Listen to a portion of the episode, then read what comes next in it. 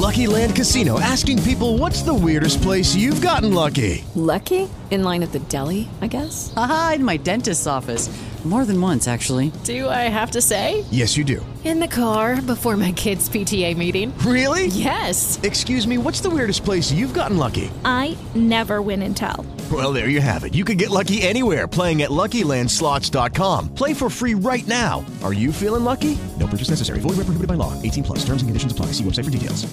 With Lucky Land slots, you can get lucky just about anywhere. Dearly beloved, we are gathered here today to. Has anyone seen the bride and groom? Sorry, sorry, we're here. We were getting lucky in the limo and we lost track of time.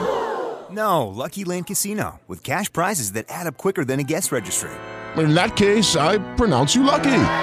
Play for free at LuckyLandSlots.com. Daily bonuses are waiting. No purchase necessary. Void where prohibited by law. 18 plus. Terms and conditions apply. See website for details. Boombox. Las noticias del mediodía en Mañanas Blue. Pendientes de la difícil situación que se está viviendo en estos momentos en el departamento del Caquetá. Exactamente, y por eso Valentina Herrera quería preguntarle si se está grabando la situación de orden público en pozos en ese departamento por cuenta de la manifestación de la Guardia Indígena en contra de la petrolera Emerald Energy que ya deja dos muertos. El presidente Gustavo Petro acaba de ordenar que una comisión que esté conformada por los ministerios de Defensa, del Interior y también de las fuerzas militares, pues viaje de inmediato a esa zona rural, el campamento petrolero de los Pozos en San Vicente del Con el fin de detener de una vez todos los hechos de violencia. Como usted lo decía, son dos personas fallecidas, un campesino y también un integrante del SMAT de la policía en medio de esta confrontación que comenzó desde muy temprano, cuando, según la información preliminar, pues la Guardia Indígena y algunos campesinos intentaron ingresar por la fuerza, una situación que desencadenó además en un grave incendio también de la infraestructura y en estas lamentables dos muertes. También hay gran parte de la policía que no se ha podido retirar de la zona y sabemos que el director del SMAT ya está en este momento en una reunión de manera virtual con el Ministerio del Interior para desarrollar esta situación. Pues vámonos a esta hora para la zona específicamente en donde está Carlos Andrés Pérez. ¿Qué está pasando en estos momentos, Carlos Andrés? En este sector ubicado en San Vicente del Caguán, un grupo de indígenas ingresó esta madrugada en las instalaciones de la empresa petrolera exigiendo la pavimentación de 42 kilómetros de vía y presencia del Estado para atender otras necesidades. Autoridades confirmaron que hay varios miembros de la fuerza pública retenidos, dos personas muertas, un civil y un policía, además de varios heridos. Escuchemos el reporte que entregó a Blue Radio Sandra Rodríguez, secretaria de Gobierno Departamental de Caquetá. Este momento tenemos que reportar dos muertos, un campesino muerto, un policía muerto, los siete policías que se encuentran retenidos eh, fuera de la zona, más 73 que están en la zona. Ya la Defensoría está haciendo el acompañamiento de los 73 que los campesinos tienen ahí retenidos. Es una situación bastante compleja. A la situación se suman algunos incendios que han sido provocados en el lugar por los manifestantes, situación que preocupa aún más a las autoridades por la presencia de un diluyente de alta potencia que de ser alcanzado por las llamas podría afectar un radio de 300 metros, es decir, todo el casco urbano de esta población. Mineros de varios municipios del Bajo Cauca antioqueño protestan por el derecho al trabajo, especialmente en el municipio de Caucasia. Esto es en la vía Medellín-Cartagena. Allí solamente tiene paso a un carril, Juan Pablo Álvarez. Por las calles de la vía que de Medellín conduce a la costa atlántica se encuentran los mineros que exigen derecho al trabajo, donde se calculan se encuentran unas 5.000 personas. Saúl Bedoya, vocero del paro minero, aseguró que no se debe estigmatizar la actividad y que se debe cesar la destrucción de la maquinaria, como ocurrió ayer, donde fueron quemadas cinco dragas por las autoridades. Lo que no aceptamos es que se estigmatice el gremio minero como criminal o ilegal, que a inmerso del gremio minero hayan situaciones distintas, esa es otra cosa como las ha habido por años, por décadas en la historia del país. ¿Por qué se le está dando ese estigma del agua calda al gremio minero? Los mineros se tomaron un carril de esta vía nacional y se encuentran protestando de forma pacífica mientras esperan una reunión con el gobierno nacional. El comercio y el transporte en el Bagre y Caucasia está cerrado. Y mucha atención porque el ministro de Justicia Néstor Osuna acaba de confirmar que radicó una nueva solicitud de facultades extraordinarias para el presidente Gustavo Petro para que pueda administrar durante seis meses el sistema carcelario del país. Damián Landines. Sí, señores, pues los saludos del centro de Bogotá. Aquí el ministro de Justicia Néstor Osuna está interviniendo en un conversatorio hacia la humanización del sistema penal.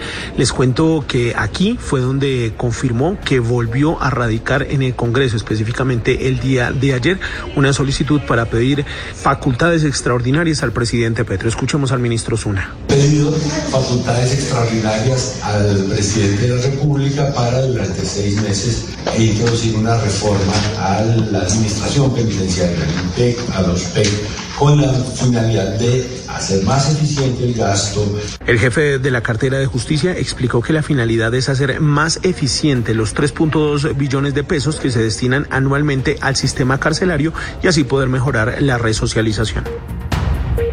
20 organizaciones de la sociedad civil le acaban de entregar al gobierno un pliego de propuestas para la reforma policial en los que exigen cambios profundos en esa institución. Mateo Piñero. César, son organizaciones sociales y defensoras de los derechos humanos que le acaban de entregar al Ministerio de Defensa un pliego en el cual desarrollan cinco propuestas con el fin de lograr una reforma a la policía asegurando que la institución, dice ellos, debe reconstruir la confianza con la ciudadanía y convertirse en un servicio público para la paz. Algunas de las propuestas son que la policía salga del Ministerio de Defensa, que se haga una formación en derechos humanos y paz y haya unos protocolos sobre las garantías para la protesta social. Esto fue lo que dijo Julián González, quien es coordinador de incidencia nacional de la Comisión Colombiana de Juristas. Esencialmente, lo que estamos pidiendo es que se retomen las funciones esenciales de la Constitución del 91, es decir, que la policía tenga sea un cuerpo de naturaleza civil con unas tareas específicas de gestión del conflicto ciudadano y no un cuerpo de naturaleza militar. Por último, las organizaciones aseguran que debe garantizarse que haya justicia para las víctimas del abuso policial y algunas medidas para la no repetición de estos casos. Continuamos con las noticias a esta hora y es remota la posibilidad de que exista un consenso entre empresarios y trabajadores para radicar una reforma laboral concertada este 16 de marzo. Esta es la otra gran reforma que se viene en el Congreso de la República y pues no hay consenso entre las partes. Marcela Peña, ¿qué es lo que están diciendo los involucrados? El próximo lunes arranca una ronda de negociaciones directas para tratar de llegar a acuerdos sobre la reforma laboral, pero las posiciones están muy lejanas. Según el presidente de FENALCO, Jaime Alberto Cabal, tal y como está escrita, puede aumentar los costos laborales en un 35% y crear más desempleo. Por eso le pide al gobierno aplazar la radicación para el segundo semestre. Una cosa es que nos escuchen y otra cosa es que nos tengan en cuenta, porque escucharnos están los espacios. Aquí parte de mi equipo estuvo todas las comisiones técnicas, todas las sesiones de las comisiones técnicas y nos escucharon según la encuesta del gremio, 27% de los comerciantes evitaría contratar a nuevas personas si la reforma es aprobada tal y como está en el borrador. Un 25% aumentaría más los precios de sus productos y servicios y un 18% aceleraría los procesos de automatización para reemplazar a personas con máquinas y software. El mediodía quedó levantada la alerta ambiental por calidad del aire en Bogotá. Sin embargo, las medidas de restricción impuestas por la alcaldía, como el uso obligatorio del tapabocas, van a quedar suspendidas a partir de mañana. Felipe García.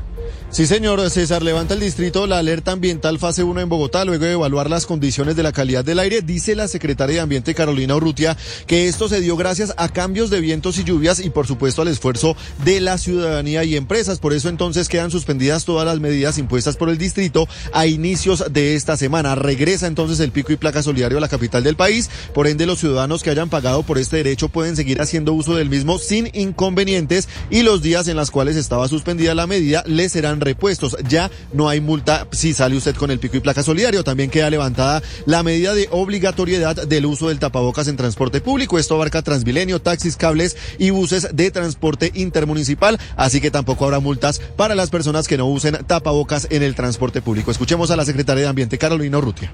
A partir de mañana viernes ya se podrá utilizar el pico y placa solidario. Los niños y niñas podrán hacer ejercicio en los colegios y jardines de la ciudad. Los pronósticos indican que estas condiciones favorables se van a mantener durante el fin de semana. No hay posibilidades de que declaremos una alerta en los próximos tres o cuatro días. Ya escucharon ustedes, compañeros, entonces se levantan todas las medidas impuestas por el distrito a inicios de esta semana a partir de mañana.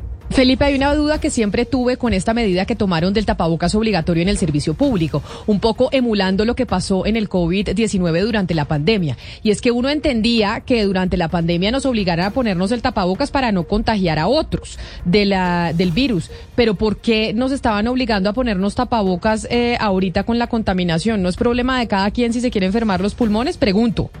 Esa misma pregunta le hacíamos a la secretaria de Ambiente y al secretario de Salud, Alejandro Gómez, y nos decía que a pesar de que era una medida pues obligatoria, pues se hacía sobre todo para no aumentar los picos de enfermedades respiratorias en los centros de salud y sobre todo no ocupar las UCIs en la ciudad, Camila. Ah, eso tiene más lógica. Mil gracias, Felipe. Vamos con otras noticias. La Fundación Paz y Reconciliación presentó el primer informe de violencia político-electoral durante los primeros cuatro meses del calendario oficial para el proceso de elecciones de gobernadores, alcaldes, asambleas, consejos y juntas administradoras locales que serán el próximo 29 de octubre. Hasta la fecha hay 64 líderes políticos, Andrés Carmona, y sociales que han sido víctimas de hechos de violencia por cuenta de las elecciones que, que se vienen. Todavía faltan unos mesecitos, Todavía ¿no? faltan varios meses, pero sí, Camila, mire, según el informe presentado por la Fundación Pares, entre el 29 de octubre de 2022, fecha de inicio del calendario electoral, y el 28 de febrero de este año, se han registrado 64 víctimas de violencia electoral en 41 hechos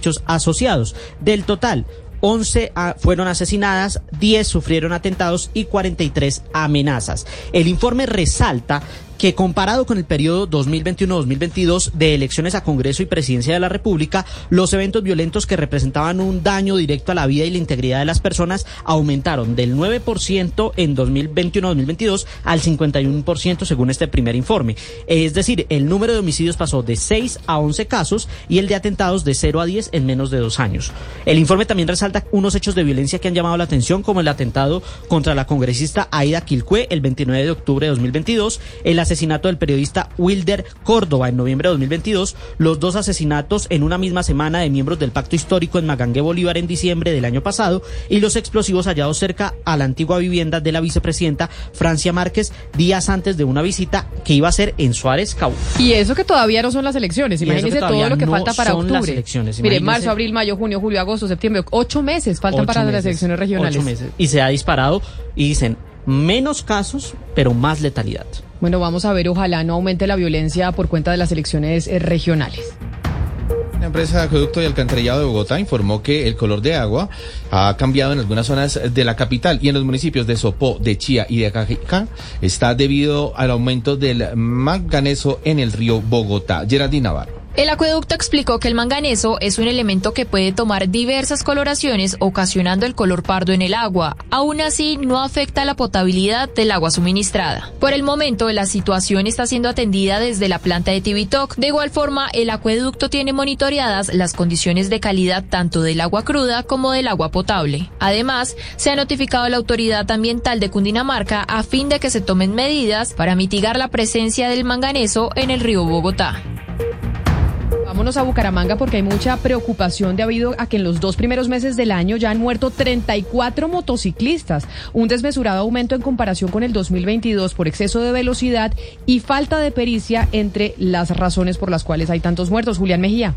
En Bucaramanga aumentó el número de accidentes de tránsito que lamentablemente terminan con la muerte de motociclistas. Según la Dirección de Tránsito de esta ciudad, en apenas dos meses fallecieron 34 de ellos. Los accidentes viales aumentaron en un 41%. Carlos Bueno es el director de tránsito de Bucaramanga. Desafortunadamente siguen repuntando las cifras en accidentes. Los motociclistas representan casi un 55%. La falta de pericia, exceso de velocidad y la violación a las normas de tránsito entre las razones de la accidentalidad por parte de motociclistas. Según el último censo, en Bucaramanga hay cerca de 463 mil motos. La noticia internacional. En el mundo, desde Ginebra, un grupo de expertos de la ONU acusó al régimen de Daniel Ortega en Nicaragua de cometer violaciones sistemáticas de los derechos humanos que constituyen crímenes de lesa humanidad y reclamó sanciones internacionales. El documento del grupo de expertos en derechos humanos sobre Nicaragua menciona entre esas violaciones y abusos ejecuciones extrajudiciales, detenciones arbitrarias, tortura y privación arbitraria de la nacionalidad y del derecho a permanecer en el propio país. El reporte recalca que los abusos no son un fenómeno aislado, sino el fruto de un desmantelamiento deliberado de las instituciones democráticas y así eliminar por diferentes medios cualquier tipo de oposición en ese país. La noticia deportiva. La noticia deportiva llega a esta hora desde Argentina, pues tras haberse confirmado hace días los dos rivales que tendrá Argentina para sus amistosos internacionales, Panamá y Curazao, hoy se hizo oficial los lugares donde se llevarán a cabo dichos partidos. Frente a Panamá se jugará el 23 de marzo en el Estadio Monumental y contra Curazao el 28 de marzo en el Madre de Ciudades de Santiago del Estero. Primera salida de la selección argentina ostentando el título de campeona mundial. Las principales tendencias en redes sociales. La noticia tendencia a esta hora es la dura amenaza que recibió el jugador Lionel Messi, pues durante la mañana de este jueves unos delincuentes dispararon contra el establecimiento comercial de la familia de la esposa del argentino. Después del ataque, los delincuentes dejaron una nota de amenaza para el astro argentino que dice, abro comillas, Messi, te estamos esperando. Pablo Jacquín es un narco y no te va a cuidar, cierro comillas. Según las autoridades, el ataque y la amenaza al argentino y a su familia fue hecho por un grupo delincuencial que tiene azotada a la comunidad argentina por lo que adelantarán un trabajo de investigación para esclarecer qué fue lo que sucedió. Esta y más tendencias en blurradio.com.